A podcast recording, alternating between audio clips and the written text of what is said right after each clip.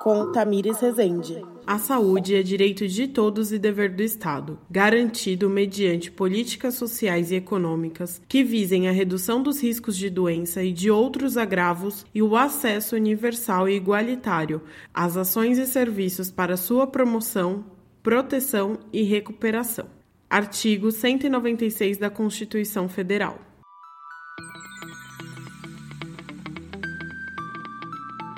Olá, pessoas! Hoje o nosso papo é muito, muito, muito sério.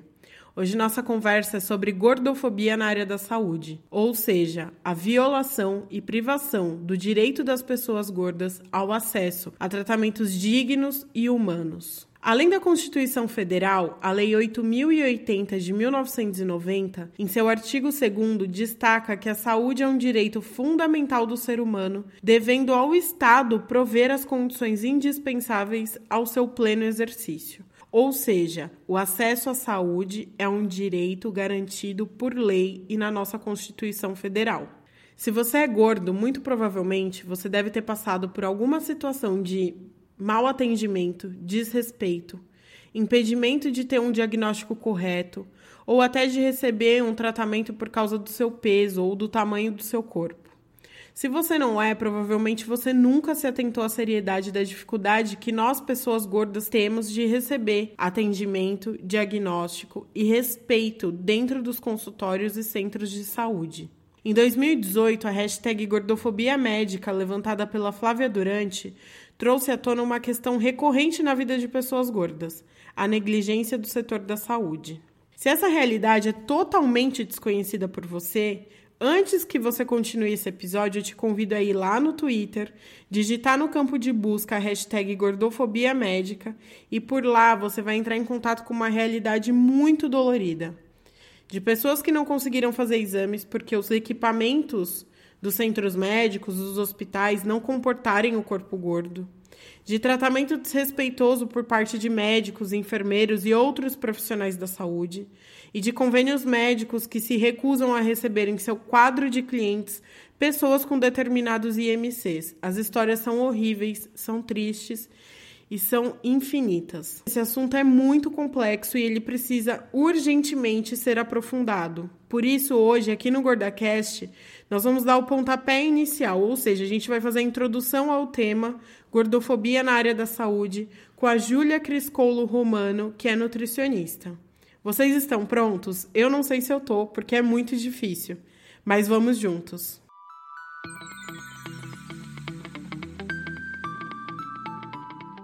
Júlia, seja bem-vinda ao GordaCast. Obrigada por dar esse pontapé inicial no tema de gordofobia na área da saúde. E eu queria que você se apresentasse aí para os nossos ouvintes. Quem é você? Primeiro, eu queria agradecer você por esse espaço, que eu acho muito importante a gente falar sobre isso. E para que as pessoas possam entender mesmo que saúde é para todo mundo, não é só para pessoas magras. Mas vamos lá. Meu nome é Júlia, eu sou nutricionista e eu trabalho com estratégia comportamental. O que, que significa isso? Significa que a gente olha para a saúde sem olhar necessariamente para o peso, sem dizer para as pessoas que elas precisam emagrecer diante de qualquer situação que elas estejam passando. E eu trabalho com isso aqui em Belo Horizonte, Agora, na pandemia, eu estou fazendo os atendimentos online, mas eu trabalho em uma clínica aqui em Belo Horizonte. Nosso principal papo aqui é sobre gordofobia na área da saúde. Então, eu queria que você começasse a me falar, do seu ponto de vista, de que forma a gordofobia se apresenta na área da saúde. Olha, a gordofobia ela aparece na área da saúde principalmente pela falta de acesso. Né? Então as pessoas muitas vezes elas procuram um médico e aí, para fazer algum exame, alguma coisa do tipo, elas não têm, é, muitas vezes, não tem equipamento que suporta o peso é, das pessoas. É, balança, muitas vezes, elas vão até um determinado peso e as pessoas não pensam nisso, né, na hora de colocar uma balança dentro do consultório.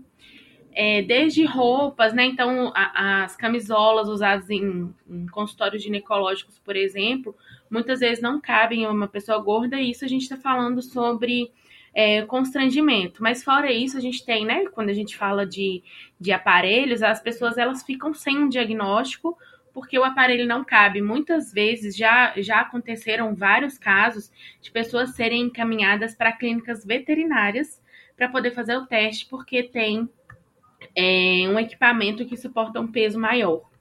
Então, assim, de uma forma bem grave, né? As pessoas é, falando sobre acesso, as pessoas elas não podem é, ter um acesso. E aí, quando eu falo sobre isso, eu falo assim: é, os planos de saúde eles cobram de todo mundo igual. Mas na hora de oferecer o serviço, o serviço para pessoa gorda ele é, é deficiente, né? Ele não, não entrega o serviço que a gente paga por ele. Fora isso, a gente tem né, os diagnósticos médicos, em que o emagrece que passa, emagrece que melhora, e muitas vezes a pessoa nem faz um exame físico lá no, dentro de um consultório. E aí a resposta que a gente tem é essa, assim, emagre como se emagrecer fosse é, resolver todos os problemas da pessoa. Sabe que ano passado eu tive uma crise de sinusite horrível e eu fui num hospital perto da minha casa que eu já frequento desde que eu sou criança, assim. E é um hospital de uma rede, Redidor, que é uma rede bem grande, é uma rede que está presente em quase todo o Brasil, é de médio alto padrão. O convênio custa um rim para passar nesse, nesse nesse hospital. E aí eu fui, né, pra, pra ver essa sinusite. Eu sabia que tinha algo relacionado à sinusite. E na hora do meu atendimento médico, a médica não conseguiu aferir minha pressão porque o aparelho simplesmente ele não segurava no meu braço. Pois é. E eu fiquei assim, horrorizada, porque, primeira coisa, eu já sabia que isso acontece, né? Essa inviabilização de, dos atendimentos porque não tem equipamento adequado para pessoas gordas, isso já era uma realidade da qual eu conhecia, mas eu nunca tinha passado. Uhum. E eu fiquei mais horrorizada ainda porque eu sou uma gorda menor. Eu sou, eu tô ali, eu, eu uso o tamanho 50, então eu sou uma gorda menor. Sim. Então, se tivesse um gordo maior, né, ele não teria nem. Não, é, ela ainda conseguiu ficar segurando. Foi assim, super constrangedor, porque ela ficou segurando, né, aquela. A, aquilo que vai em volta do braço, ela ficou segurando para conseguir aferir a pressão.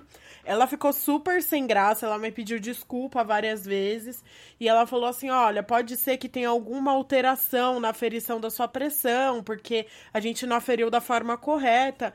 Enfim, Ali eu tive, eu tive negado um direito, né? Que é um direito de conseguir ter um diagnóstico completo, porque tinha um aparelho que não me atendia. E aí você falou também sobre não ter camisola, não ter, por exemplo, aparelho de tomografia, enfim. Como que a gente pode combater esse tipo de gordofobia na área da saúde, que nada mais é que a inviabilidade de atendimento? Olha, o primeiro passo é, que é muito importante, principalmente com diretamente com profissionais que sejam gordofóbicos, é denunciar. E aí, dentro do CFM, né, que é o Conselho Federal de Medicina, eles explicam como que, como que a gente faz essa denúncia de uma forma bem formal, não é uma coisa qualquer. É, isso precisa ser levado em consideração. Então, quanto mais as pessoas denunciarem, melhor. E aí, o mesmo a gente pode fazer com as clínicas, é, nos planos. Então, re reclamar no plano é uma coisa que deve ser feita pelas pessoas. Porque se eu pago o mesmo tanto que uma outra pessoa, outra pessoa tem acesso e eu não tenho, por que, que eu tenho que pagar a mesma quantidade se eu não tenho esse serviço incluso? Então, assim, é, a, a, gente precisa ter voz, e para a gente ter voz, a gente precisa denunciar, a gente precisa falar. Porque isso não é uma coisa assim, a gente precisa caber dentro do sistema, sabe? As coisas têm que servir para a gente também, porque a gente paga da mesma forma. Sim, e também tem uma questão, né, que é, é, cada vez mais recorrente, que são pessoas gordas sendo negadas pelos planos de saúde, né? Então tem muita gente que pode pagar um plano de saúde, mas às vezes não tem um plano de saúde, porque pelo IMC o plano não aprova aquela pessoa. É, isso é um absurdo, né? Porque a pessoa, ela. É, a sociedade fala o tempo todo que as pessoas gordas precisam cuidar da saúde, e aí, quando as pessoas gordas procuram a saúde, isso é negado ou é feito de uma forma muito constrangedora. Então, assim, existe uma contradição muito grande nisso. É, e aí, é, esses planos de saúde, eles realmente é, eles não querem atender as pessoas, por quê? Porque existe um estigma de que pessoa gorda é uma pessoa doente. Então, é uma pessoa que vai gastar muito mais é, recursos do plano. E aí é, é extremamente gordofóbico esse, esse processo, né? E é muito difícil, mas assim, a gente vai conseguir melhorar as coisas quando a gente tiver voz, quando a gente denunciar e quando a gente falar sobre. Sim, eu não sei nem se é algo que os planos de saúde podem fazer. Eu vou, eu vou consultar uma advogada. Bom, conforme prometido, eu consultei minha parceira Supergirl Power, parceira de assuntos jurídicos, a advogada Monize Crepaldi Pírcio, sobre os convênios poderem ou não recusar novos pacientes, novos clientes, de acordo com o IMC. Fala aí, Monize. O que, que acontece? Por que, que há essa recusa? Né? É um preconceito de que a pessoa gorda ela estaria propensa a ter doenças que o convênio teria que se responsabilizar, como por exemplo hipertensão, colesterol alto, doenças desse tipo. E aí o, a maioria dos convênios eles negam então, o qual que é a nossa discussão aqui?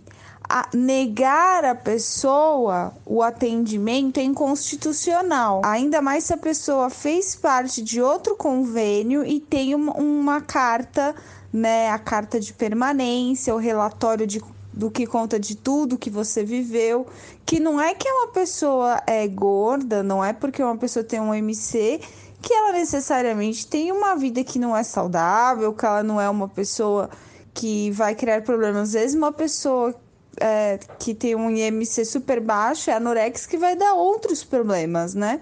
Então seria inconstitucional essa segregação sobre o princípio da isonomia, de que somos iguais perante a lei. É, o que fazer diante disso? Se todos os convênios em qual você passou negarem, você pedir essa carta por escrito e o porquê negaram você e você entrar com uma ação judicial, é, inclusive aí fazendo uma menção a ações coletivas para que você consiga, né, vendo pessoas que também foram negadas e entrar com uma ação coletiva em face é, dessas empresas. Eu falei um pouco sobre IMC, é, e aí você tem uma publicação nas suas redes sociais que é o IMC é um dado, mas o IMC não te define. Eu gostaria que você falasse um pouco sobre como o IMC contribui para esse atendimento segregador dentro da área da saúde. É, na verdade, o IMC é, ele não deve ser usado para indivíduo, ele é usado para medir a população, né? Então, assim, para a gente ter um dado populacional. É, porque o IMC, se a gente parar para pensar, assim, é muito claro isso.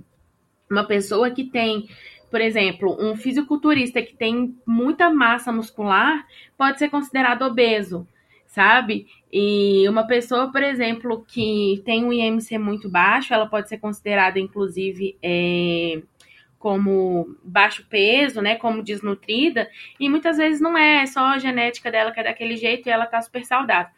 Isso é uma forma de segregar as pessoas, assim, pelo IMC. E aí, agora com o coronavírus, a gente viu isso acontecendo de novo, em que as pessoas começaram a falar que grupo de risco era acima de, de um IMC, é, as pessoas entram para o grupo de risco, mas não existe nenhum estudo sobre isso. É... Então, assim, o IMC ele é para ser usado como medida populacional, não individual. Quando ele é usado como medida individual, ele é usado para segregar, é, para definir como um preconceito. Né? Então, é, é bem é, segrega, segregado mesmo, assim, no sentido de você está, você tem um IMC acima de tanto, então você é uma pessoa doente. E não é bem assim, não é, na verdade, não é nada assim um médico, para analisar se uma pessoa é doente ou não, ele precisa fazer exames, ele precisa fazer todo um diagnóstico completo para chegar à conclusão se aquela pessoa é ou não uma pessoa saudável.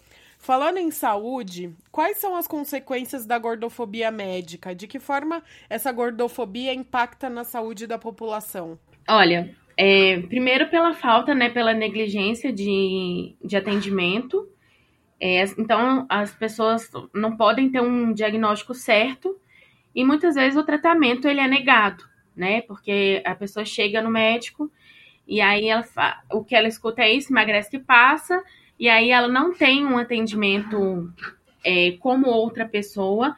E isso existem estudos falando que é, é a duração de um atendimento para uma pessoa gorda é menor do que uma pessoa não gorda.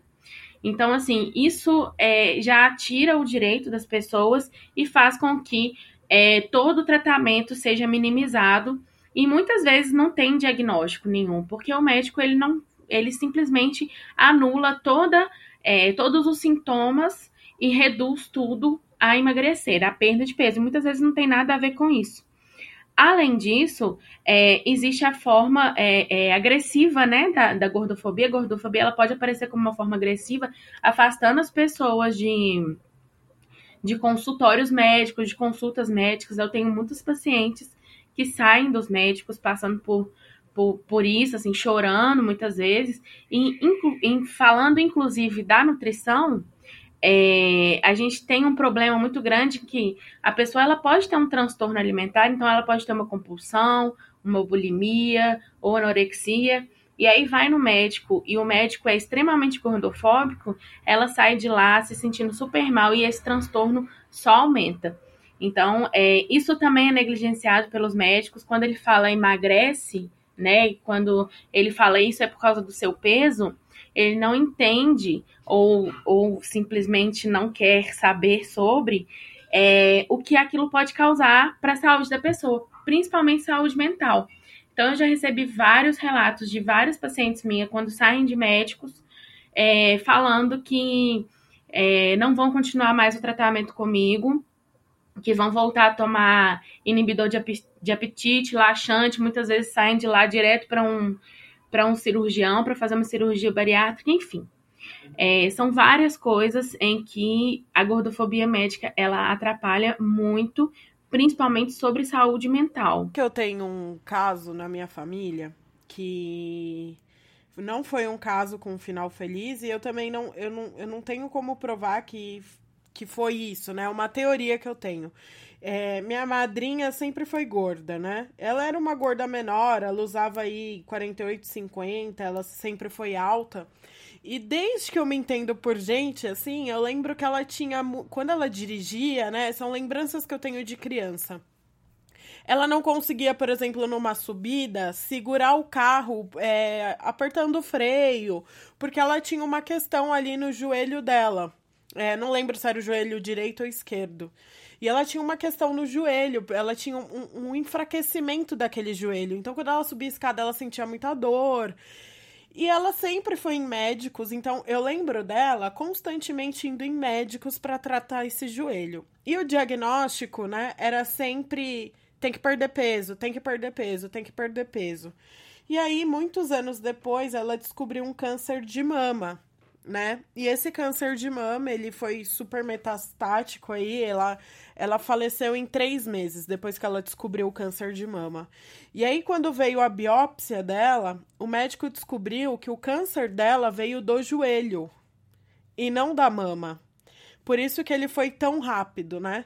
E, e até hoje eu tenho isso para mim, é uma coisa que eu tenho comigo, não é uma coisa discutida em família, porque foi, foi um trauma para todo mundo, essa perda tão repentina dela de que isso foi um caso de gordofobia médica. Eu tenho isso muito, muito intrínseco assim em mim, muito firme em mim, porque ela sempre teve esse problema no joelho, né? Então, há quanto tempo ela não tava com aquele câncer no joelho? Ninguém sabia, aquele tumor no joelho, ninguém sabia. E a gente foi descobrir quando ele subiu, né, do joelho pra mama. Então eu tenho isso muito em mim, né? Que, que é, são, são as subnotificações, são, são os tratamentos que não são feitos porque são os diagnósticos, é, subdiagnósticos, né? Que eles não são feitos porque o médico olha, fala pra pessoa, ah, você tá com uma queixa no joelho, então você precisa perder peso. Então são diagnósticos muito genéricos, Sim, né? rasos, né? Assim. É, e para mim isso é um, é, isso para mim é um caso típico de gordofobia Total, médica, e né? sério, muito sério. Porque isso acontece é, com várias pessoas, inclusive tem muita gente fazendo um trabalho é, de divulgar é, é médicos não gordofóbicos, porque não é simplesmente você se sentir ofendido pelo que a pessoa está dizendo, mas é porque te é negado é, uma avaliação verdadeira. Porque é isso, quando você chega no médico e o médico te olha e fala, você é gordo, ele simplesmente tampa os ouvidos para qualquer outra queixa que você tenha. Porque assim.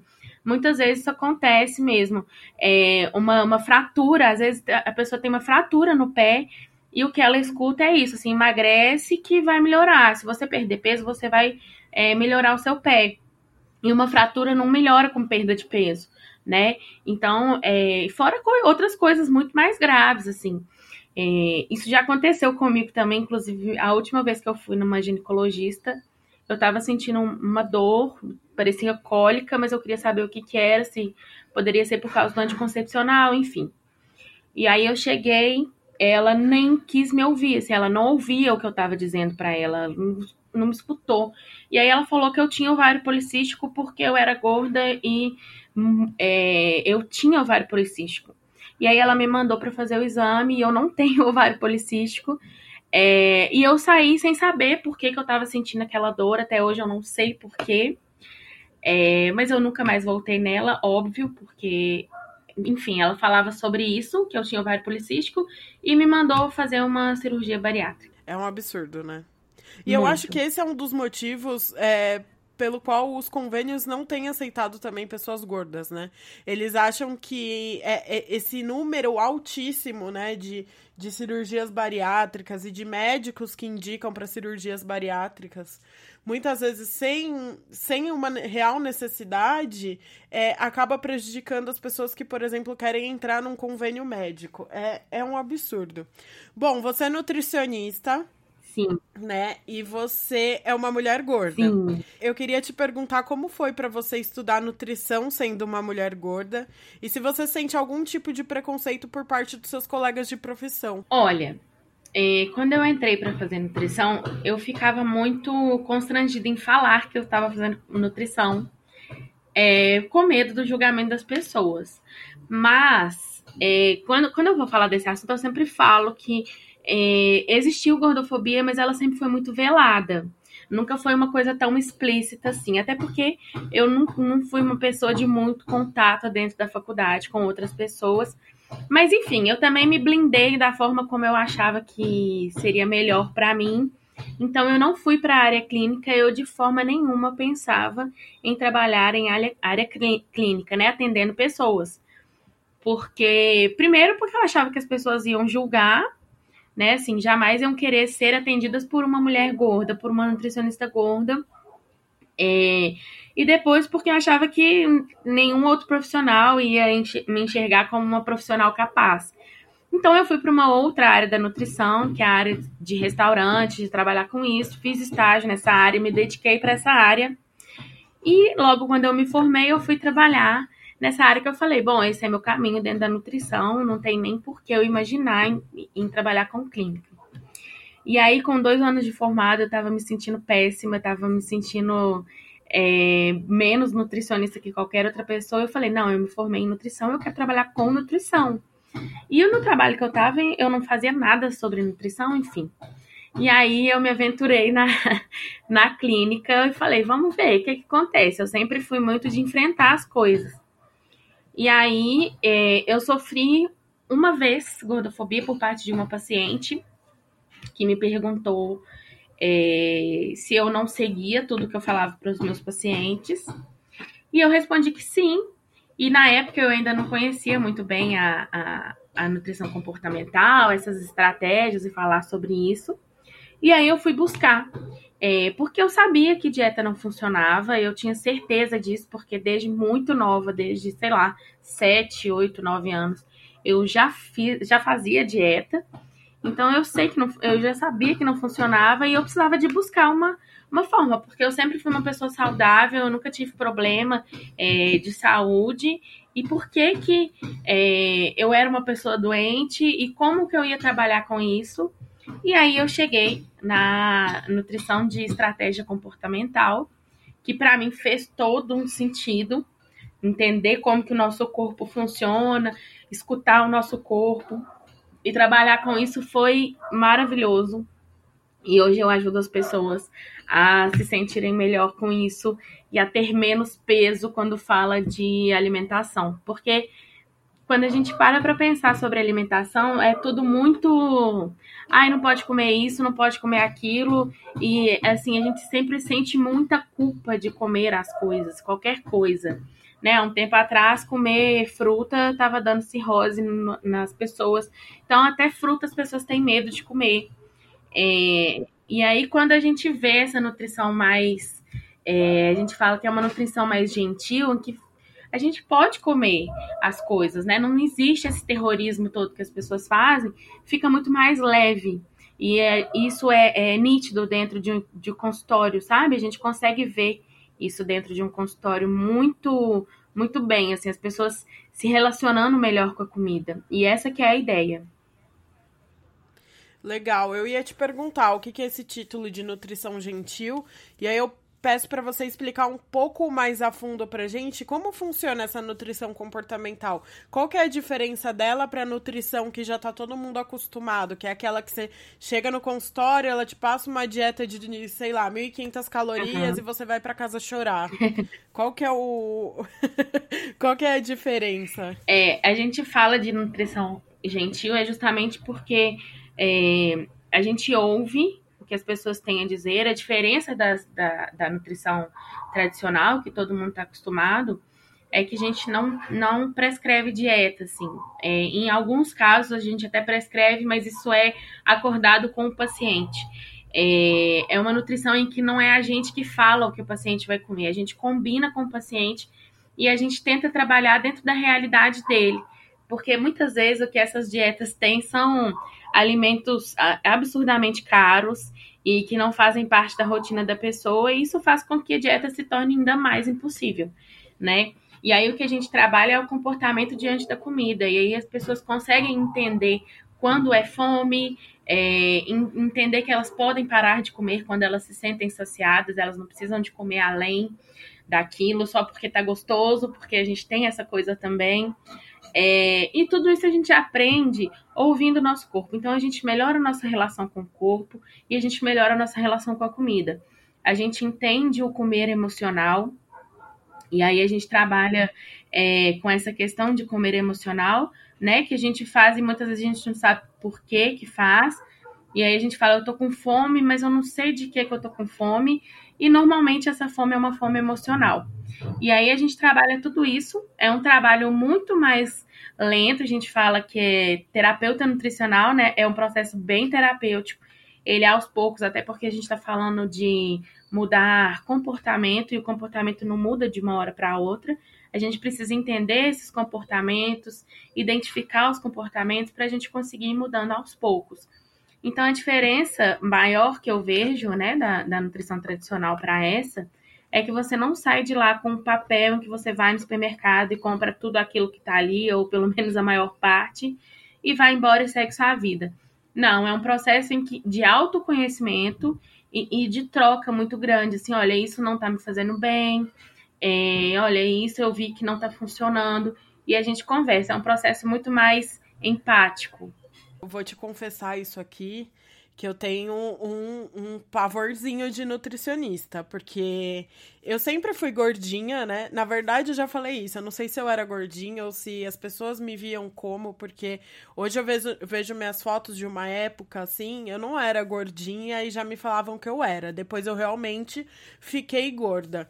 E aí eu lembro que. Olha como as coisas marcam a gente, né? Eu estudava numa escola que o pão de queijo. Eu sempre fui louca por pão de queijo. Eu não sou mineira, mas eu sou louca por pão de queijo. E aí, eu, meu pai me dava um real pra, pra comer no intervalo e tinha pão de queijo. E cada pão de queijo custava 50 centavos. Então, todo intervalo eu comia dois pães de queijo. Aí, uhum. eu fui na nutricionista, é, a pedido do meu pediatra na época. E aí, eu entrei lá e ela falou assim pra mim que, que você come? Aí eu falei, ah, no intervalo da escola eu como pão de queijo. Aí ela olhou bem pra minha cara e falou assim: esquece pão de queijo, você nunca mais na sua vida vai comer pão de queijo. Nossa. E eu comecei a chorar na hora. Na hora eu comecei a chorar. Gente, eu era uma criança, eu acho que eu devia ter, sei lá, 11, 12 anos. E até hoje eu conheço essa nutricionista porque ela é esposa do, do médico assim da minha família. E quando eu vou passar lá eu sempre olho assim para ela com aquela cara com aquele, aqueles olhos de laser assim de quem ainda carrega um rancorzinho. E eu nunca mais fui numa nutricionista. Nunca mais. É esse é um dos um dos é, das causas das pessoas não buscarem nutricionista né? Por causa de pessoas irresponsáveis porque isso foi uma atitude completamente irresponsável da parte dela, é, de falar isso e nunca mais. Gente, isso é um absurdo. Não, ainda mais pra uma criança, né? Sim. É completamente zero empático, né? É. E aí, nos últimos anos, assim, as redes sociais, elas têm impulsionado esse boom de influenciadores fitness, né? Sim. Eles dão dica de exercício físico sem ser educador físico. Eles dão dica de alimentação saudável, né? Alimentação saudável entre muitas aspas, Exatamente. sem ser nutrólogo ou nutricionista. Você acha que esse boom aí de influenciadores irresponsáveis é, prejudica o trabalho é, da área da saúde e aumenta, né, é, é esses casos de gordofobia médica? Muito, muito, assim. É, as pessoas, elas, às vezes, elas invalidam o trabalho do profissional e validam muito mais o, o, o, que a blogueira lá fala, o que o criador de conteúdo fala. É, e muitas vezes eles têm muito mais força sobre qualquer assunto que seja, inclusive de alimentação e atividade física, do que um nutricionista. Inclusive, existem nutricionistas que seguem dicas de blogueiras, né? Que aí já é uma coisa bem é, para reforçar ainda Apavorante. mais. para reforçar ainda mais essa é, forma ilegal de, da profissão, né? Porque, na verdade, eles não são profissionais e eles estão falando coisas que eles estão vendendo, né? Só para você poder comprar mais, gastar mais dinheiro. Então, para o seu bolso, realmente vai, vai fazer muita diferença. E às vezes são coisas assim, é, eu vejo muito sobre suplementação, né? E aí toma, enfim, vários suplementos que eles usam e, é, e tem que ser daquela marca específica, ou seja, pro bolso deles vai fazer muito bem, pro nosso não. E é isso, assim, invalida muito mais. E isso faz com que a gordofobia seja muito maior, até porque é, todo mundo que posta nas redes sociais, principalmente sobre vida saudável, né? Entre muitas aspas, como você falou. Sim. É, mostra a parte boa, então mostra que são pessoas felizes, bem-sucedidas, é, com muita saúde. E por trás a gente não, não sabe nem da metade das coisas. Então, é, não tem como uma pessoa, como que você vai falar que é importante comer arroz e feijão se a blogueira super saudável, não come nada disso e é vegetariana. É, fica um pouco mais complicado, realmente, assim. Você foi convidada para participar de uma formação de alunos da área da saúde sobre gordofobia na Universidade Federal de Minas. E você me contou isso em off. Eu quero que você conte aqui para todo mundo o que é esse convite, né? Então, qual vai ser sua atuação com esses alunos da área da saúde? E aí eu quero também que você fale um pouco mais sobre como você acha que vai ser, como vai ser vista essa sua participação e a abordagem desse tema, se você acha que, é, que essa turma tá aberta para falar sobre gordofobia na área da saúde e como você acha que quais são os benefícios que a gente pode colher lá na frente das universidades federais trazerem pessoas para falar sobre gordofobia é, na formação de dos médicos, dos enfermeiros, do, dos nutricionistas, dessa galera que está lidando com a nossa saúde. É, ah, eu fiquei muito feliz com o projeto e principalmente por ter sido convidada. É um projeto feito pelo diretório acadêmico, né, as, os integrantes do diretório acadêmico da, de medicina da Universidade Federal de Minas Gerais. É, e eles tiveram a ideia de fazer esse projeto porque isso não é falado é, na formação de, de médicos, né, de, de todos os profissionais da saúde, assim, esse assunto não é falado, né, sobre gordofobia e que as pessoas precisam olhar além do peso do paciente. E isso foi muito legal, é, o trabalho foi muito legal, eu aceitei, assim, imediatamente, porque é, a gente precisa falar sobre isso nas universidades, os, os alunos eles precisam é, ficar mais atentos a isso, né? Porque são os próximos, os médicos do futuro. E é, é vai ser uma formação que a gente vai fazer para alunos e para quem se interessar também. O, tem um, um, o link está no meu, no meu Instagram e depois a gente pode até colocar esse link para as pessoas. Então, para quem quiser participar de, dessa formação, pode e, é, se inscrever para participar. É, e vai ser uma formação sobre é, a gordofobia. Então, vai ter é, uma médica falando, vou ter eu de nutricionista, vai ter uma antropóloga, vai ter um educador físico. Então, muita gente da área da saúde que trabalha com a saúde das pessoas falando o quanto a gordofobia é, pode prejudicar é, a saúde das pessoas gordas, né? Então isso vai ser muito importante porque eu acho que faz com que as pessoas elas tenham mais cuidado na hora de, de fazer, de realizar os atendimentos, né? E de olhar para a pessoa além do peso dela, né? Porque a, a doença, né? Ou o cuidado, ele não pode se resumir ao peso que a pessoa tem. Então, para ter um, um, um um atendimento mais humanizado mesmo, mais empático com as pessoas, em que as pessoas não sejam simplesmente rotuladas como gordas e seu problema é ser gordo. E a minha participação eu acho que vai ser é, muito boa, porque talvez a nutrição seja uma das coisas mais difíceis de se falar. É, quando a gente fala sobre pessoas gordas, né? É um lugar onde as pessoas têm muito medo pessoas gordas têm muito medo de procurar nutricionista. E eu recebo muita mensagem sobre isso também. Nossa, eu tinha tanto medo de nutricionista que eu acho que eu encontrei em você assim uma identificação. E eu acho que é isso que eu passo para as pessoas, assim, essa identificação, né? Porque uma pessoa gorda pode falar de alimentação saudável e ser saudável como qualquer outra pessoa. E isso encoraja muitas vezes também pessoas que estão lá na área acadêmica, né, profissionais da saúde, a trabalhar com isso. Então, eu acho que fica muito melhor quando a gente tem profissionais da área da saúde que lutam contra a gordofobia. É, e eu acho que é isso, assim, essa identificação ela vai ser muito importante nesse processo. Você acha que os estudantes de, da área da saúde eles estão preparados para esse papo? Você acha que esse, esse, esse assunto vai ser bem recebido? Então, é, essa pergunta eu não sei, eu, eu acho e espero que sim. É, espero que eles estejam preparados para isso. É, esse é um assunto que tem sido muito falado. E, assim, o contato que eu tive com algumas pessoas, com alguns alunos, foi um contato muito positivo, assim, de que as pessoas estão abertas para isso.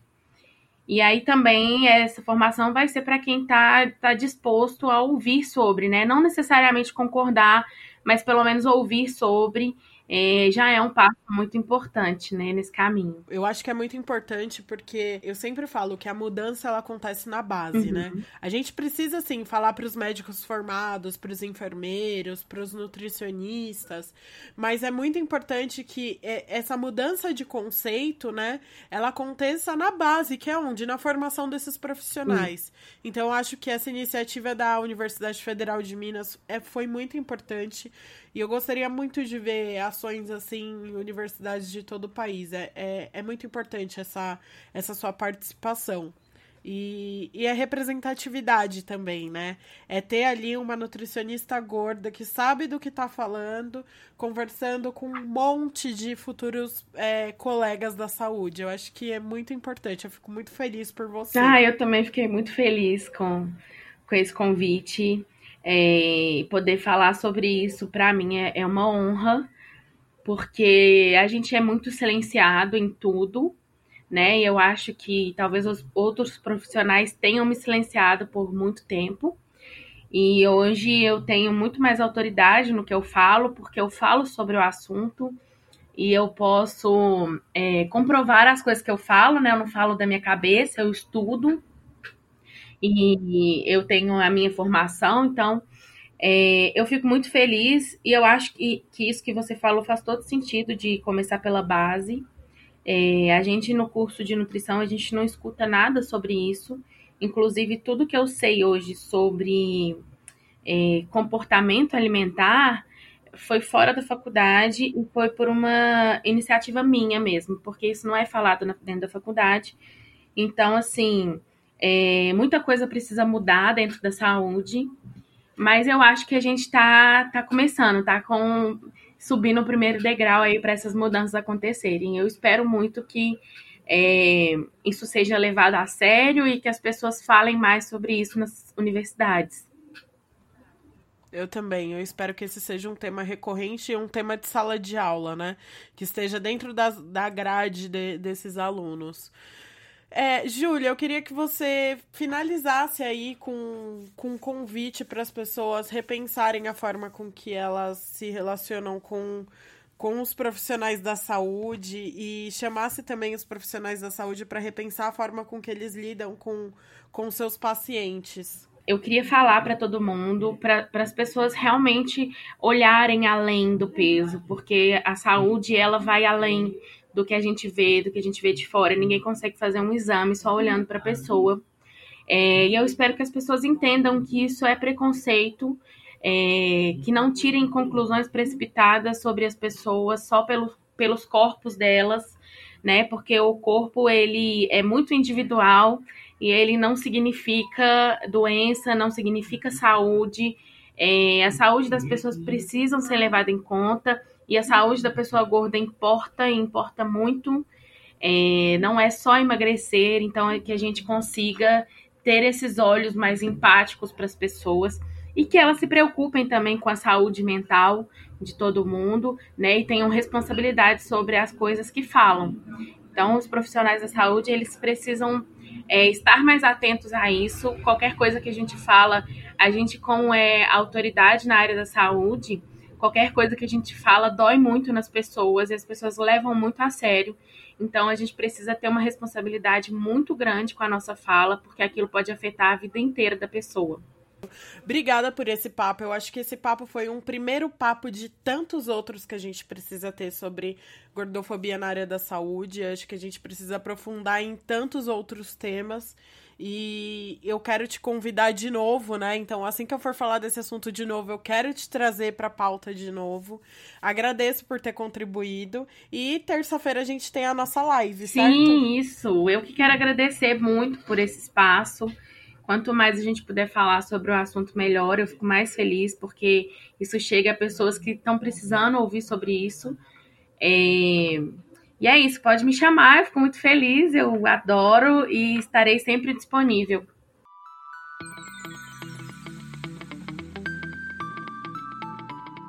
Esse foi o nosso primeiro papo sobre gordofobia na área da saúde. Sigam a Júlia, o Instagram dela é Nutri Fora do Padrão. Eu falei aí no final da nossa entrevista, no final do nosso papo, sobre terça-feira teremos uma live. Essa terça-feira é hoje, às 19 horas. Então, conto com a presença de todos vocês. Obrigada, um beijo e até semana que vem.